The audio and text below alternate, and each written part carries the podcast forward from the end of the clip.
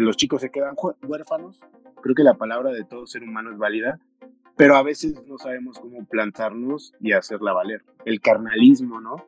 Que, que es más allá del, del amor a una familia, el carnalismo, ¿no? Es lo que te ata, ¿no? Es lo que somos carnales, ¿no? Eh, creo que uno tiene también que creer en su proyecto, ¿no? Y creer en su palabra. Oye, no, pues gracias por estar aquí en el podcast por segunda vez. Estamos, les comparto que estamos grabando. Bueno, es la, es, es la segunda vez que Pedro está en el podcast. Los invito a que vean el episodio 38 eh, para que conozcan un poquito de él, su vida y, y, cómo empezó esta, su pasión en, la actuación.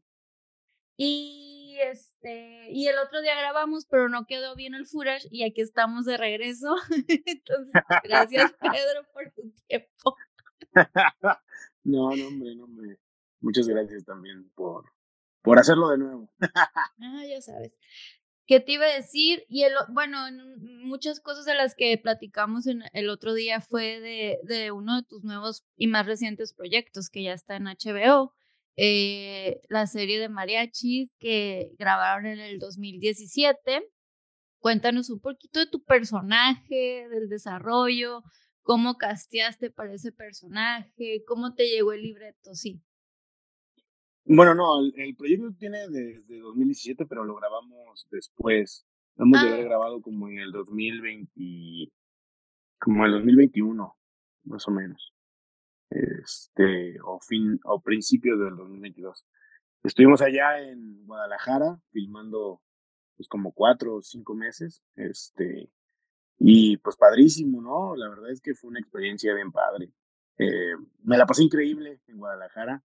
¿no? También se me hizo, se me hizo padre esta iniciativa, ¿no? De, de, otros estados, ¿no? De, de, poder llevar producciones y que se hagan más producciones en, en fuera del, de Ciudad de México, ¿no? Y que se descentralice un poco eso, ¿no?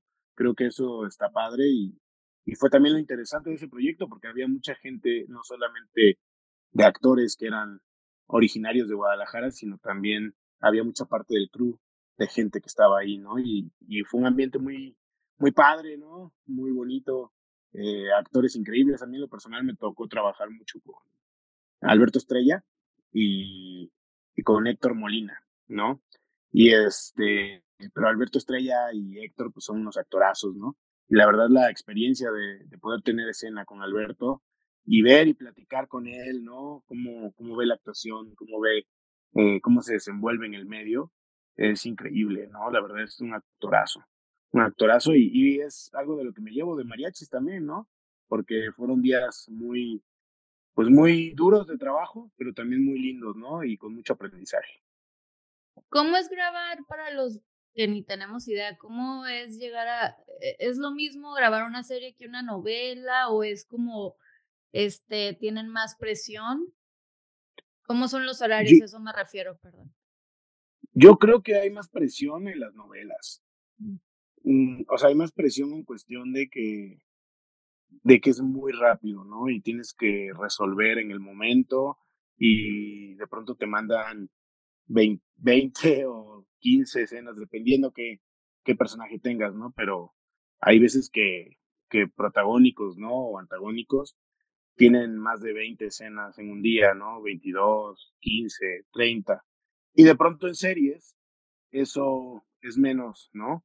El trabajo es menos porque de pronto es un poco, yo podría decir, no sé si es más cuidado o no, pero obviamente el tener menos escenas te da oportunidad de poder hacer otras cosas, ¿no? Tanto como actor como producción, ¿no?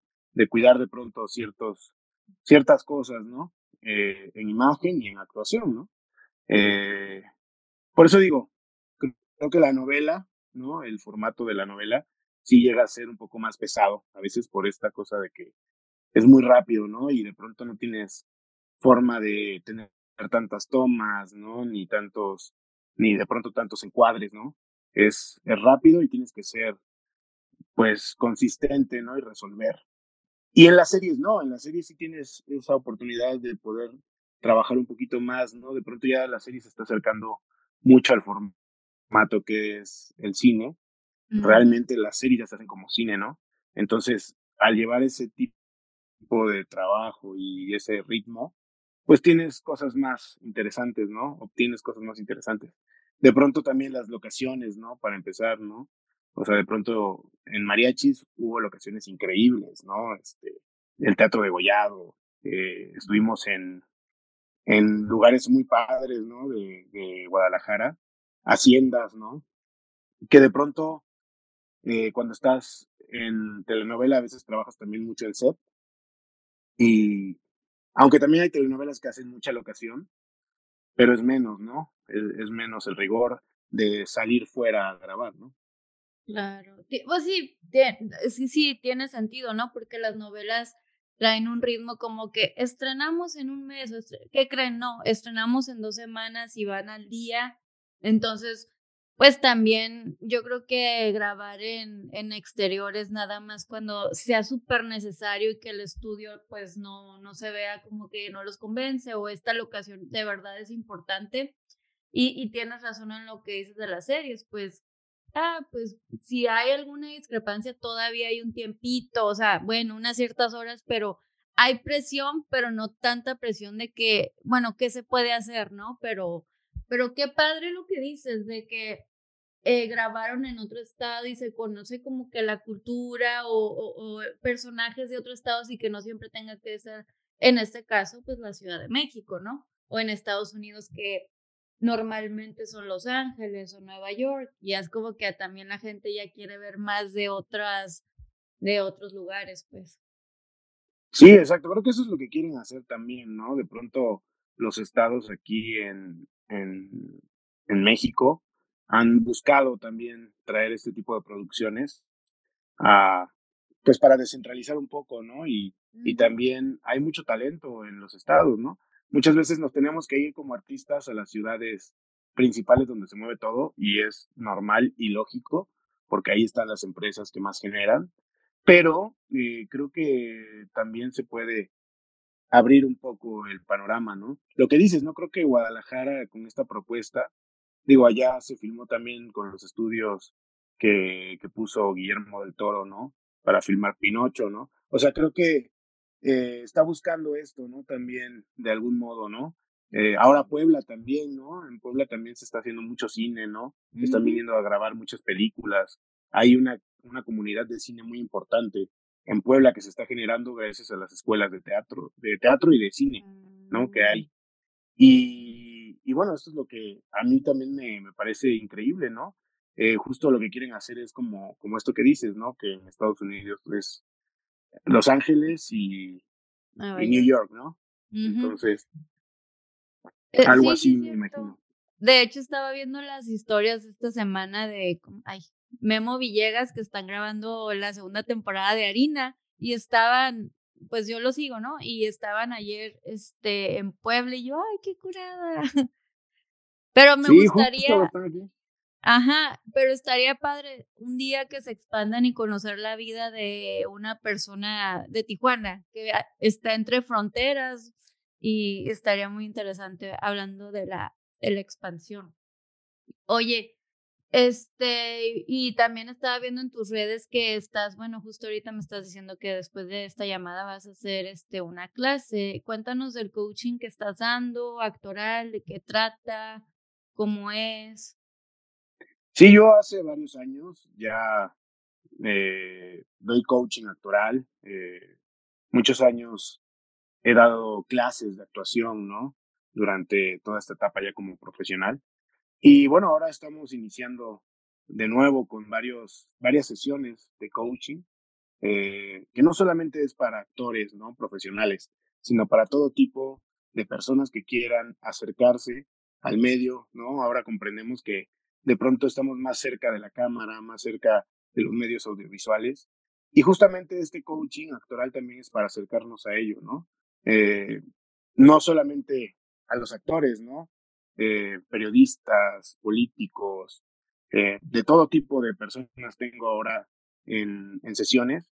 Eh, y bueno, es, es muy interesante también ver cómo la actuación im- impregna, ¿no? Otras, otras áreas que no solamente sean como tal lo actoral, ¿no? Sino el desenvolvimiento escénico, el desenvolvimiento ante la cámara, ¿no? La manera de poder eh, tratar el arte de la palabra sin ponernos nerviosos, sin, ¿sabes? Creo que la actuación te da muchas herramientas para la palabra y, y para estar ahí, ¿no? En escena, ante una cámara, ¿no? Ante un público en general. Y para eso es el coaching actoral, en el cual estamos dando clases semanales, ¿no? Eh, tengo alumnos desde 5 años hasta 70, ¿no? Eh, y de todo tipo, ¿no? Te digo, eh, no solamente actores profesionales, sino también eh, otras áreas, ¿no? Qué, qué curada, qué interesante.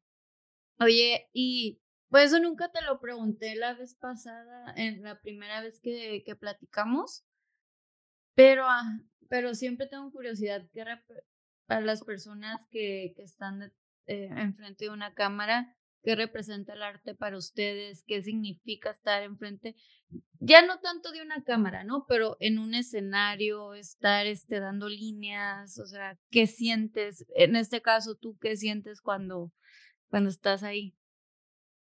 Bueno, ya el hecho de pararte frente a un público, frente a una cámara, ¿no? Que va a ser transmitida hacia un público, pues ya, ya requiere, ¿no? De ciertas herramientas, ¿no?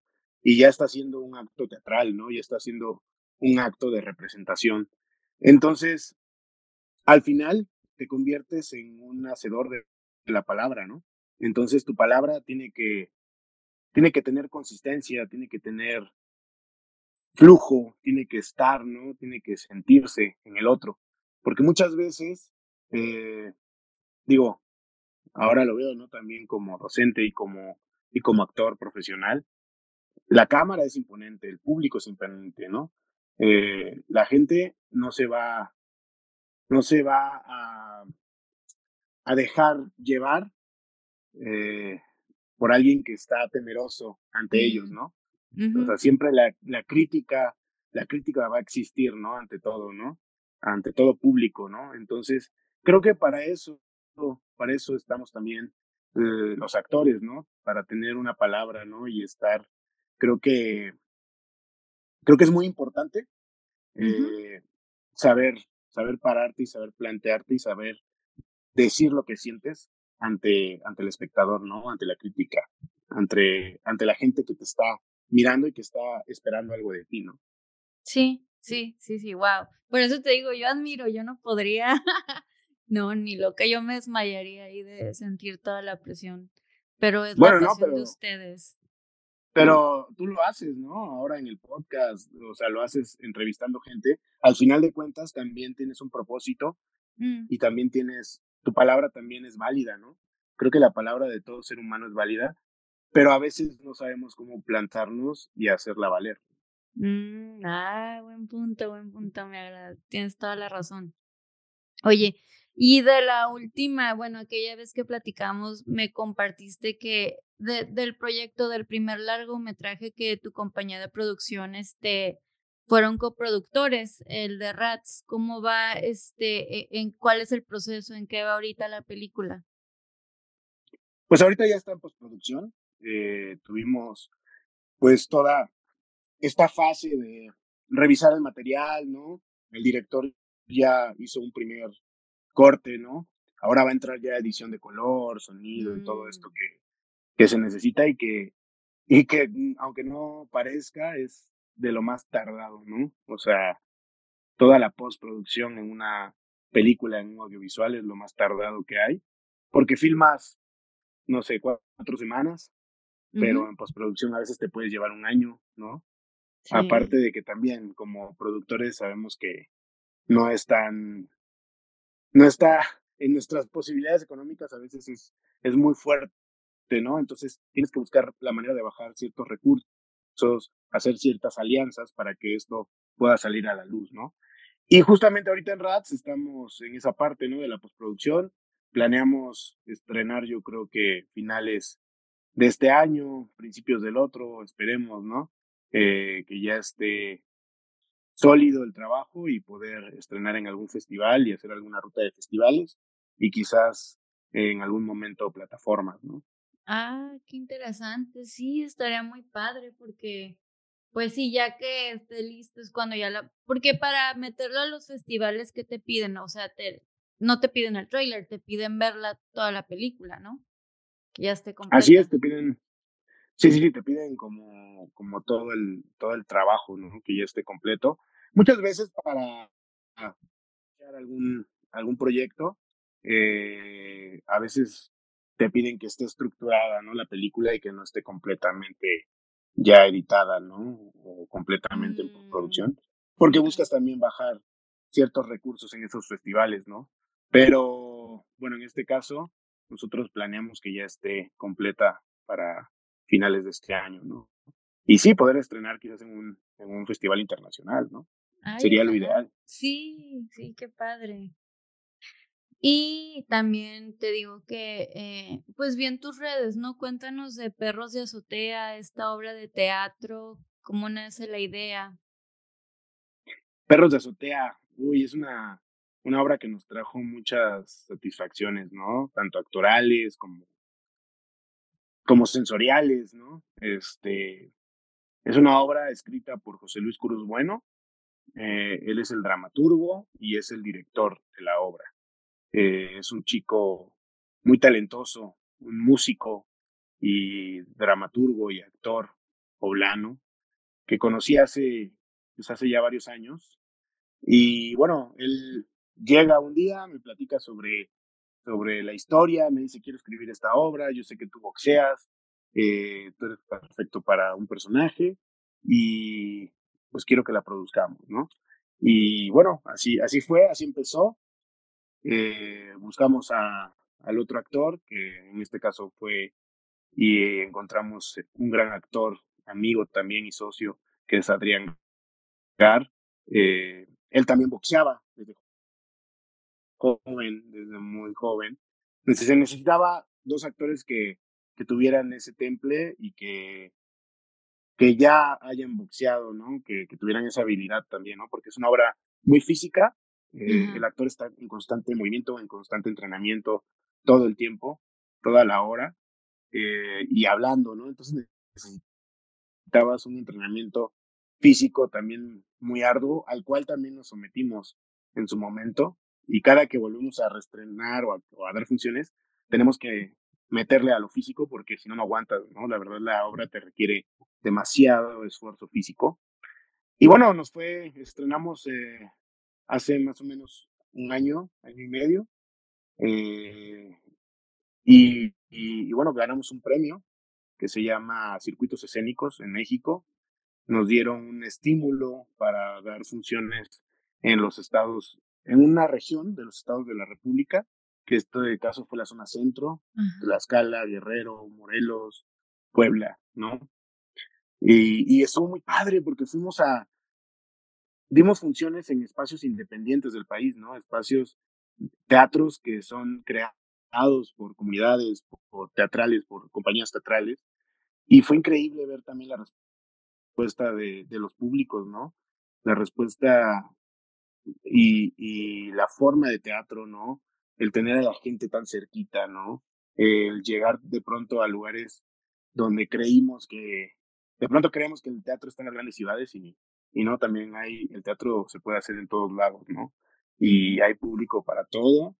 Y fue increíble también eso, ¿no? Lo, lo que podíamos generar con la obra, ¿no? La obra habla de dos hermanos que, que provienen de un barrio muy humilde de, de México, ¿no?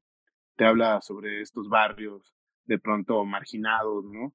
Los chicos se quedan huérfanos Ay. y, y a partir de ahí, pues comienzan a, a contar su historia, ¿no? De to- todas las vivencias que van sucediendo a partir de que son niños y cómo de pronto el boxeo es lo que los saca adelante, ¿no?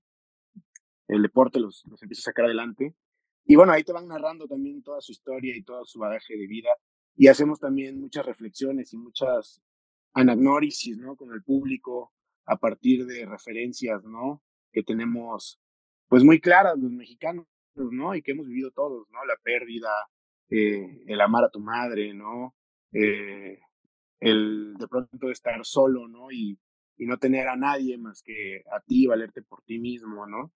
Eh, de pronto todo eso hace, y todas esas referencias hacen que el público se sienta más cercano a la obra. Y creo que es lo, lo, gran, lo grandioso de esta obra y lo bonito, ¿no? También que nos, nos dio, ¿no?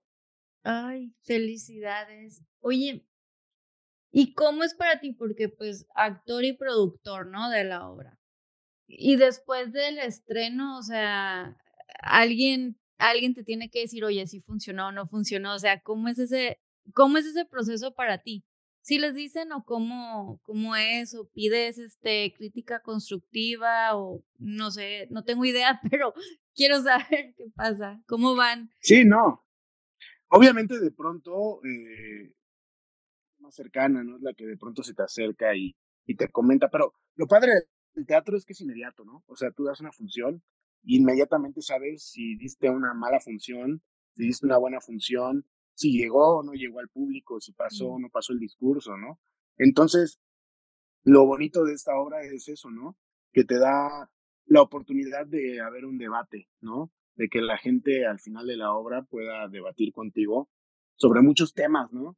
No solamente eh, la inseguridad, ¿no? Sino el tema, lo que decíamos, ¿no? El amor a la madre, eh, el amor a los hermanos, ¿no? Ahí hablamos, tomamos un término que, que decimos mucho en la obra, ¿no? El carnalismo, ¿no? Que, que es más allá del, del amor a una familia, el carnalismo, ¿no? Es lo que te ata, ¿no? Es lo que somos carnales, ¿no?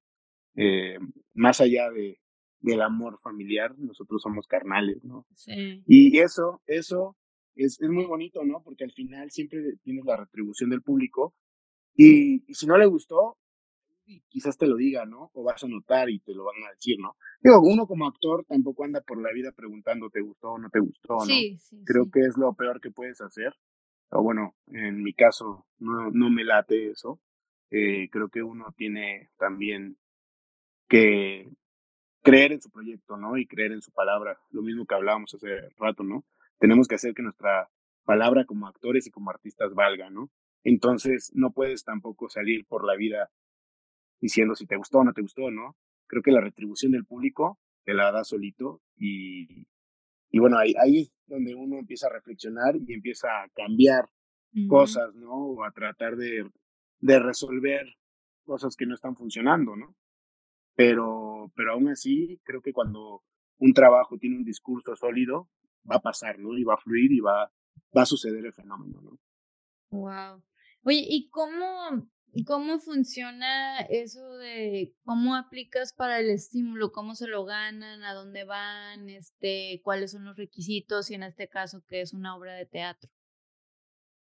Sí, bueno, nosotros como productora, prácticamente nosotros levantamos el proyecto y luego hay estímulos federales, ¿no? Digo, en México y en otros países hay estímulos federales que apoyan a los artistas. Entonces, tú como artista independiente metes tu solicitud y, y hay un jurado encargado de que, de, de, que pueda elegir los proyectos, ¿no? Okay. Lo mismo pasa también con el cine, ¿no? Esta película que grabamos, hashtag Rats, se ganó también mediante un estímulo federal que se hace en los estados para hacer el cine, ¿no? Y, y lo mismo, ¿no? Metes tu proyecto, eh, claro, para eso también, eh, obviamente trabajamos con gente que se encarga de eso, ¿no? Que, que sabe también de eso, ¿no? Eh, hacer carpetas, ¿no? Saber subir de pronto proyectos, porque también es mucho de saber redactar y a través de la palabra escrita poder poderle decir al jurado, ¿no? O, al político qué es lo que queremos decir y qué es lo que queremos aportar a la sociedad, ¿no? Sí. Entonces, pues también son muy complicados, son proyectos muy complicados de poder ganar. Eh, también muchos artistas lo meten, ¿no? Muchos artistas estamos en la búsqueda. Y también creo que son proyectos muy válidos y que, que estoy muy gustoso de que de pronto eh, en el gobierno, a pesar de que no hay tanto, haya esos apoyos, ¿no? Por, para artistas independientes, pues. Sí, me parece muy interesante todo eso y, y qué bueno, y como historias como la, como la tuya, seguro, pues hay, hay, hay mucha competencia porque son las historias que ahorita como sociedad queremos queremos ir al teatro y queremos ver algo con lo que no nos identifiquemos. Digo, hay de todo tipo de entretenimiento, pero a veces quieres llorar, a veces quieres sacar lo que estás lo que traes y quieres, eh, verte o si no te ves identificado en la pantalla, te quieres ver identificado, pues, identificada, eh, en otro tipo de escenario, pero muchas felicidades, qué padre, y ojalá un día pueda estar por Tijuana o yo ande me toque andar por allá y la pueda y la pueda ver. Sí, eso es lo que queremos, ¿no? Eh, digo, eso es parte de ya hicimos una gira en la zona centro del país y estamos buscando ahora hacer una gira, pues, en el norte, en el sur, ¿no? En otros países. Es es totalmente la idea, ¿no? Creo que también uno como actor busca que su trabajo llegue a todas partes, ¿no? Y encuentras todo tipo de públicos, ¿no? Porque también, de algún modo, las regiones son totalmente diferentes, las formas en las que crecimos, aunque se parecen, son totalmente diferentes, ¿no? Y aquí en México cambian de estado a estado, en en Estados Unidos igual, ¿no? O sea, creo que, eh, digo, a unos basta con unos kilómetros de recorrido para que encuentres otro tipo de gente y otro tipo de forma de pensar, ¿no? Entonces, eso también como artista, llegar de pronto a esos lugares, pues, es lo que queremos, ¿no? Digo, Sí. para mí es lo lo importante de la actuación y lo que siempre quise hacer, ¿no? Como poder trabajar con todo tipo de actores de otros estados, de otros países, ¿no? Que mi trabajo llegue a otros sitios y pueda pasar, ¿no? Se pueda sentir, ¿no? Lo mismo, ¿no? Y y lo que estoy transmitiendo, ¿no? Sí.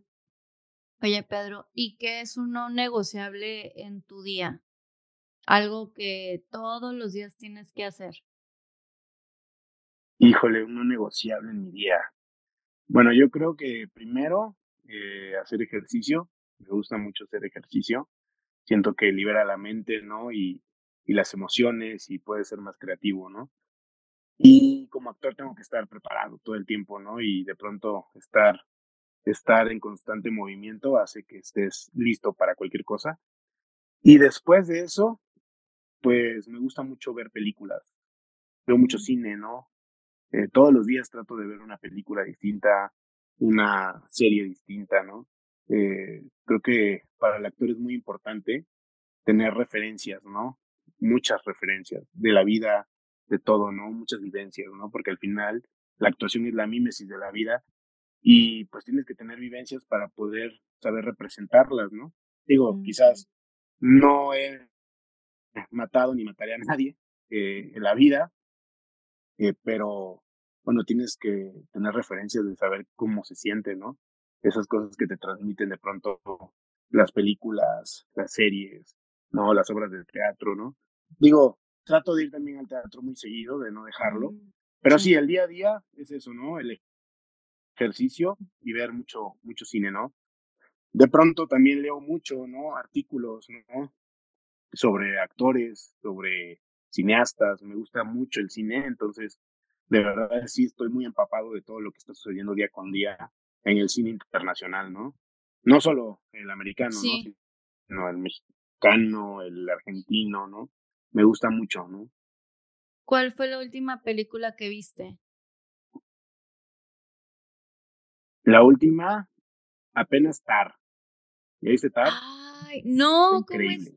Qué está? cosa qué cosa tan maravillosa, qué cosa digo, para mí Cate Blanchett es de mis actrices favoritas y preferidas, pero creo que lo que hace en esta película es digo, tanto tanto lo que hace ella como lo que hace Brendan Fraser en The Whale uf, o sea, son de verdad son 2 clases magistrales de actuación.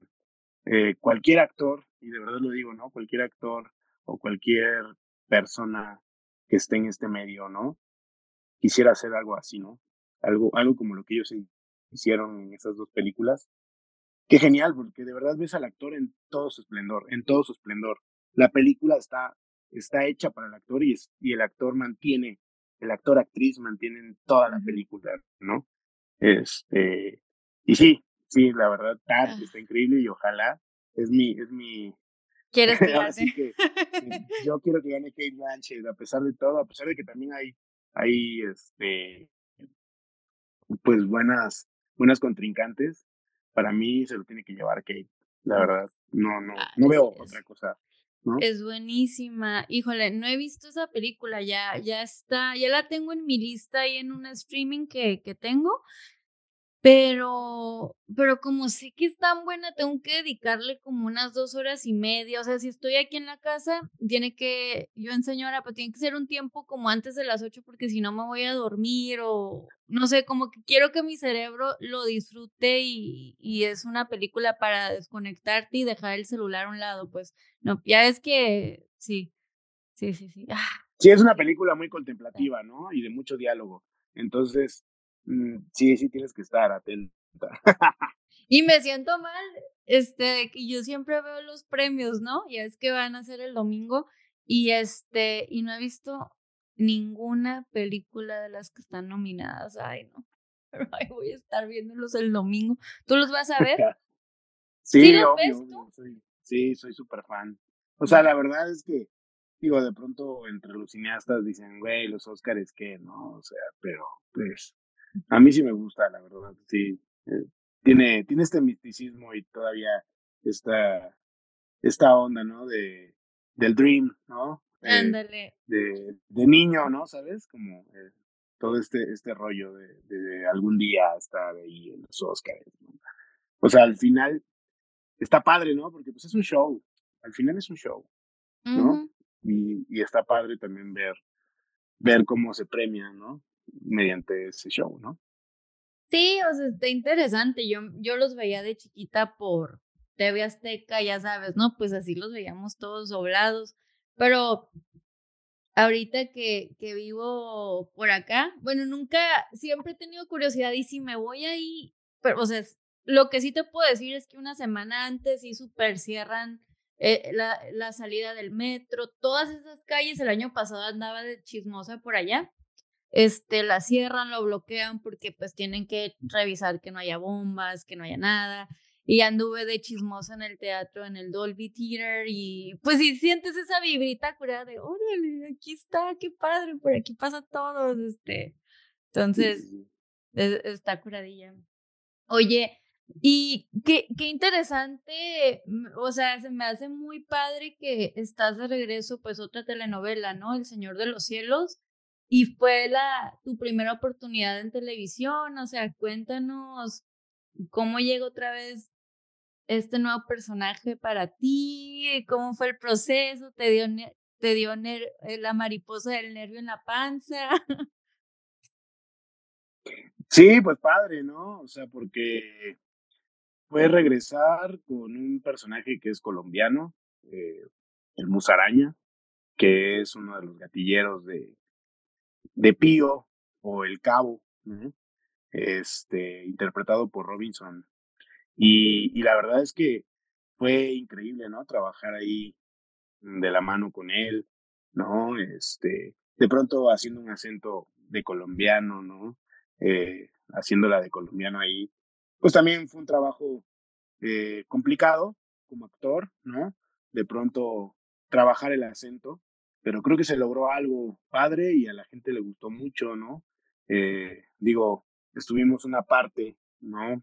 Del principio de la, de la última temporada y, y pues funcionó mucho con la gente, ¿no? Les gustó mucho la química que hubo, la química que yo logré como actor también con, con Robinson fue increíble, ¿no? O sea, la verdad es que es un actorazo y, y, pues padre, también les aprendes, ¿no? A mí siempre, eso es lo que me gusta mucho también del cine, de la televisión, del audiovisual, ¿no? Eh, creo que aprendes tanto de tanta gente que sabe a veces mucho y a veces gente muy joven que tiene conocimiento también eh, increíble, ¿no? O sea, la gente que está detrás de cámaras, eh, los, los de staff, ¿no? Eh, todos ellos tienen cosas muy importantes, las cuales puedes aprenderles y te pueden funcionar para la escena, ¿no? Entonces, fue increíble también eso, ¿no? Poder trabajar con gente que ya había trabajado antes y llegar al set y sentirse como en casa, estuvo cool. ¿Cómo te preparaste para hacer el acento? ¿Tuviste un coach? Este, ¿Te pusiste a ver televisión de, pues sí, programas de colombianos? Pues sí, yo en teatro ya había actuado ¿no? Como ah, colombiano en algunas obras de teatro. Eh, y siempre, ¿no? Siempre he trabajado con acentos, ¿no? Siempre con propuestas distintas en otros personajes. Y no estaba tan desfasado, ¿no? De lo, de lo que ya había trabajado, ¿no? Entonces, de ahí me agarré un poco. Obviamente, mmm, trabajé mucho viendo series de, de colombianos, ¿no?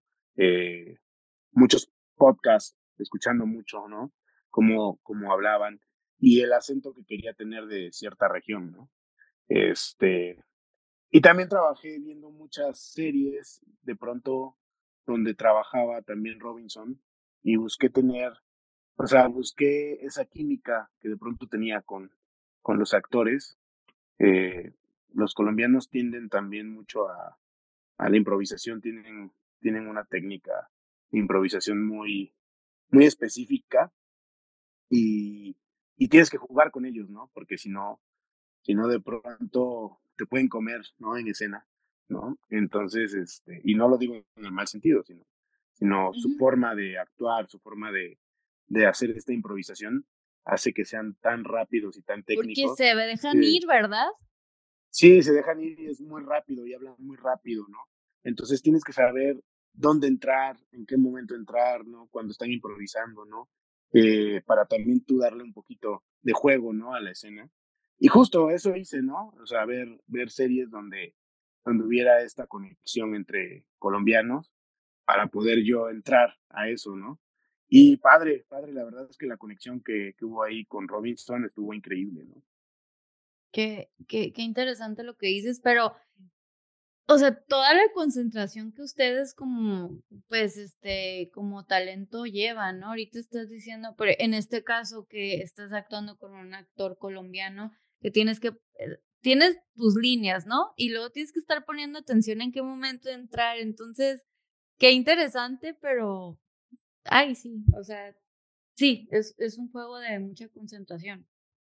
Sí, de concentración y de preparación, ¿no? Porque muchas veces también uno cree que la improvisación es improvisada y no, ¿no? la improvisación tiene, tiene un porqué y siempre se trabaja un poco antes, ¿no? Y sobre todo también en series, obviamente haces el ensayo, propones sobre el ensayo y luego lo haces, ¿no? No propones sobre el momento que ya estás grabando, propones sobre el ensayo. Ok, ok. Pero también, ¿será que también ayuda mucho que tú empezaste pues eh, eh, o sea, que empiecen y que hagan teatro. Porque pues, el teatro tienen situaciones que no puedes controlar, ¿no? Sí, eso también, ¿no? O sea, creo que también que Robinson haga tanto teatro, que sea una persona que venga de hacer teatro. Y yo también, ¿no? Eh, justo platicábamos, ¿no? En, en, un llamado en la comida, ¿no? Que pues veníamos de hacer mucho teatro, ¿no? Y que nunca hemos dejado de hacer teatro, ¿no?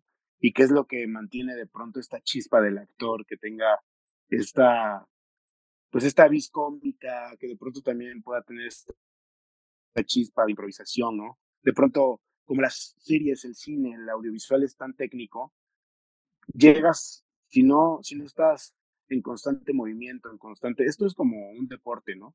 Si no lo trabajas, si no lo haces día con día, pues pierdes, ¿no? O sea, pierdes condición, pierdes pierdes técnica, pierdes estar, ¿no? Y eso te lo da el teatro, ¿no? El teatro te da esa chispa para poder ser ágil a la hora de reaccionar y de hablar, ¿no?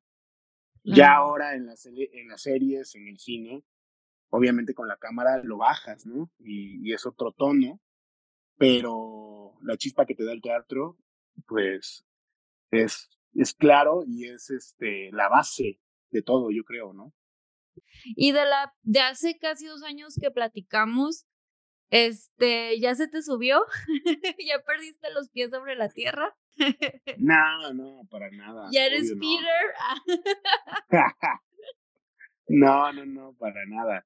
Eh, digo, han sucedido muchas cosas, mucho trabajo también, ¿no? Vienen cosas muy interesantes también en las que pude trabajar y, y no, no, no, para nada. Yo creo que más bien alegre, ¿no? Contento de haber tenido la oportunidad también de trabajar con tantas personas, ¿no? Con tanta gente talentosa, ¿no?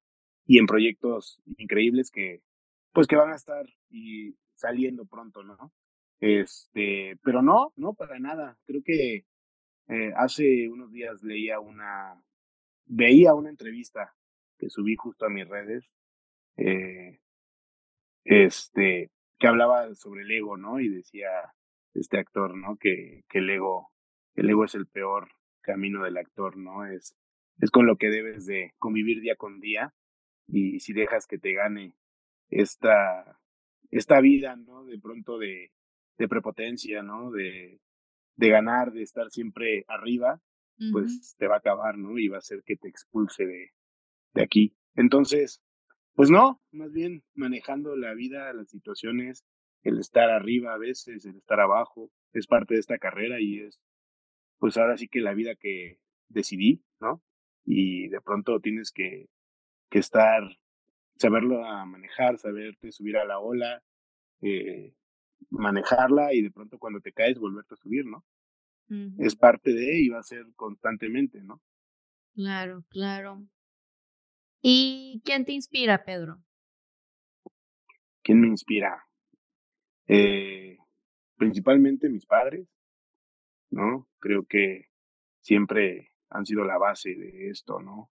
La base de mi carrera. Siempre han sido los que han estado, ¿no? Los que me han apoyado, los que han aportado ¿no? Los momentos, esto de lo que hablaba, ¿no? Que cuando te caes, volverte a subir, ¿no? Y esos momentos de espera, pues siempre han sido los que, los que me han inspirado, ¿no? A seguir, ¿no? Y, me inspiran también los artistas, ¿no? Los jóvenes, eh, toda la camada que viene abajo de nosotros, ¿no? De los que decimos que ya estamos, ¿no? O que creemos que, que ya estamos formados o que de pronto ya estamos trabajando en ciertos lugares o en ciertas producciones y al final de cuentas, o sea, no es que ya estés, ¿no? Falta mucho camino, mucho recorrido y siempre va a haber algo más. Y pues me inspira también esos jóvenes, ¿no? Regresar y poder pensar en lo que yo soñaba, ¿no? Y, y no dejar de soñar, creo que eso es importante para mí, ¿no? Por eso me inspiran esas generaciones, me inspira que la gente joven me pregunte eh, que cómo le hice, ¿no? Que cómo llegué ahí o que cómo estoy en este momento haciendo esto o cómo pueden ellos hacerlo. De verdad me inspira mucho porque me recuerda a lo que yo soñaba y a lo que sigo soñando y me hace creer que puedo llegar a más, ¿no? O sea, que este sigue siendo ahorita en este momento, este es el escalón y tengo otro escalón más por subir y así, ¿no? Hasta que la vida nos dé y que siempre seguimos aprendiendo, ¿no? También, o sea, así como ellos te preguntan por admiración, tú también admiras eh, eh, la curiosidad de ellos, la pasión de ellos, entonces de alguna manera son tu reflejo, ¿no? Bueno, yo aquí pensando en eso, no sé. Sí, sí, sí, no, al final eres el espejo, ¿no? O sea, te ves reflejado en el otro, ¿no? Y surge esta catarsis, ¿no? De la que tanto hablamos y, me hace recordar y reflexionar el por qué y, y qué hago aquí parado, ¿no?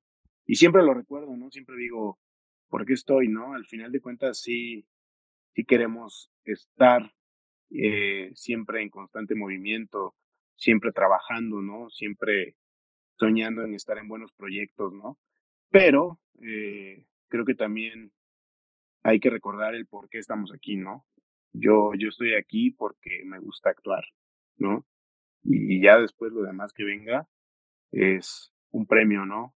Pero lo que me fascina, lo que yo adoro es pararme en un escenario, en una plaza, en la cocina económica, en el set enorme, en, ¿sabes? En la locación enorme de Hollywood o en la, o, o ya sea en, en la calle, ¿no? Con los pies descalzos, porque alguna vez actué eh, teatro de calle y, tenía mm. que gritarle al público que pasara, que viniera, ¿no? Que, que hacerme escuchar y hacerme valer mi voz en, en esa plaza donde la gente camina y no te topa.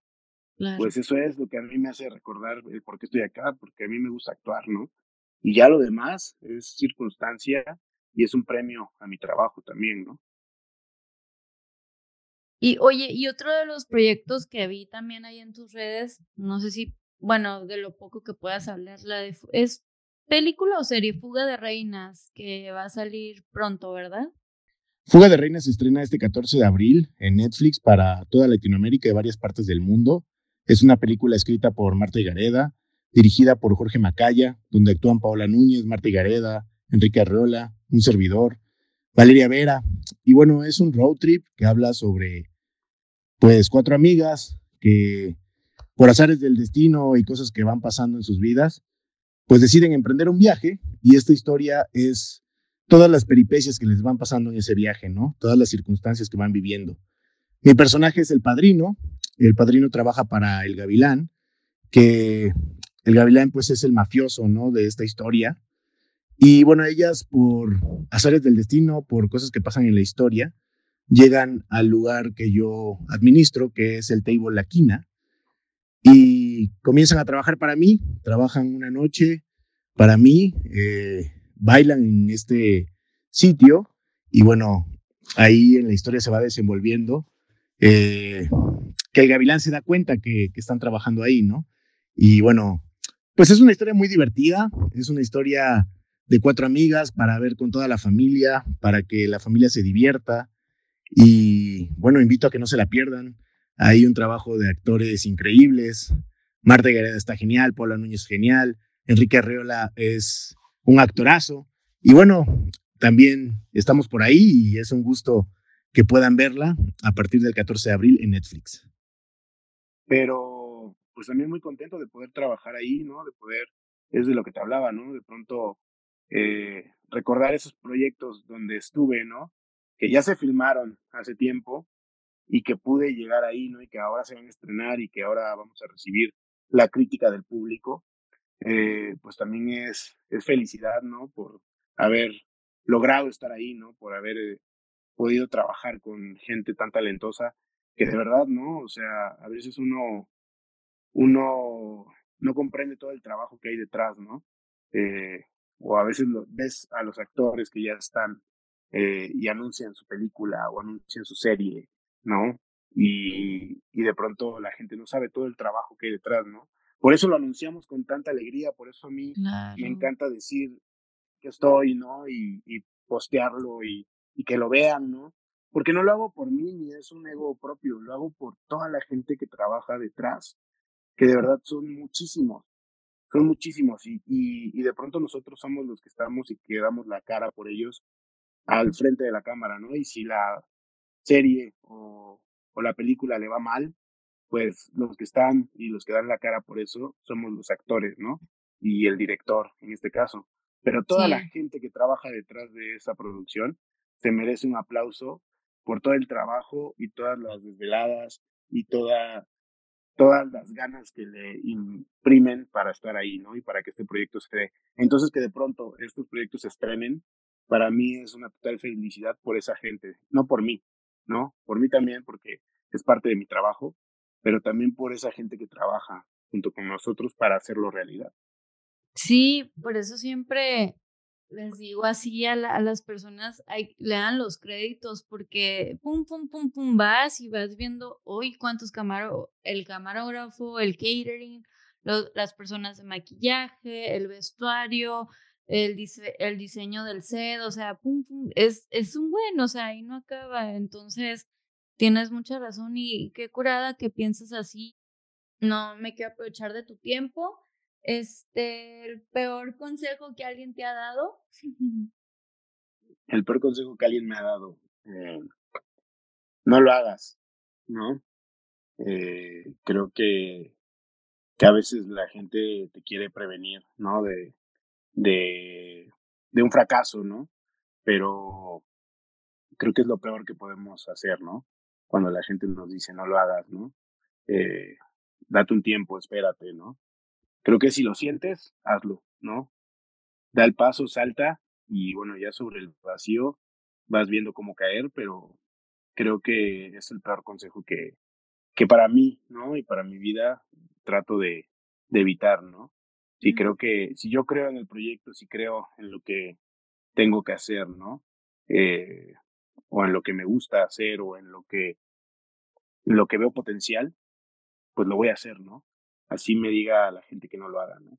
Entonces, para mí, esa frase, eh, pues está fuera de mi, de mi diccionario, esa y, y el miedo, ¿no? Creo que, creo que el miedo siempre es bueno, pero nos detiene, ¿no? ¿Y siempre has pensado así o la, la escuela de la vida, todas las experiencias te hicieron este, pues llegar a esa conclusión?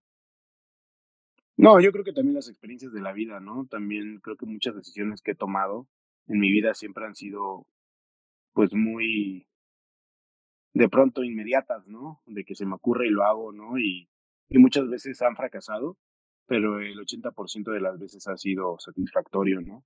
Ha sido complicado, siempre el proceso, pero siempre sales a la luz y cuando, cuando se estrena, ¿no? O cuando cuando ves que ya estás viviendo en esa ciudad, ¿no? O cuando ves que, que ya estás cambiando tu forma de pensar o tu forma de vida por esa decisión que tomaste, eh, pues no, no me arrepiento, ¿no? Y creo que, creo que fue parte de la vida, pero también parte de mi personalidad, ¿no? Y para finalizar, no sé, pues viendo toda tu carrera, viendo todo lo que has avanzado, pues sí, en tu carrera, pero también emocionalmente, y, y este, ¿qué le dirías a ese Pedro cuando era niño, no? ¿Qué le dirías? ¿Qué consejo le darías? Sí, ¿qué le dirías? Mm, le diría, no te detengas, tú eres un pirata, un nómada, y sigue, sigue que la vida y el mundo está, está hecho para ti. Entonces, toma tu barco y, y busca tu tesoro y busca lo que quieres. Ah, qué lindo. Pues muchas gracias, Pedro, y espero conversar contigo otra vez. Pero ojalá ya podamos en persona un día porque hoy se nos fue, nos fue el internet demasiado. Ya sé, ya sé, estas plataformas ahora no nos ayudan mucho, pero eh, sí, claro, claro, estaría increíble, estaría buenísimo, ¿no? Ya sea eh, en Tijuana o en Los Ángeles, eh, yo encantado, creo que estaría increíble y sería una gran plática, ¿no? Sí, Creo que estamos, digo, estamos viviendo también momentos más, más relajados que antes, ¿no? Más relajados que la, primera entrevista que tuvimos, ¿no? Y han pasado tantas cosas, ¿no? Y tantas vivencias que, que va a ser una plática muy interesante. Mucho que compartir. Sí, sí, sí, sí. Y no nos va a estar fallando el Zoom a cada rato. un buen vino, una buena chela y. Ándale, ándale, unos quesitos. Ay, yo siempre. Exacto. Ándale. Gracias a todos los que nos están viendo y escuchando. Que tengan un bonito día, tarde, noche. Bye. Gracias, Pedro.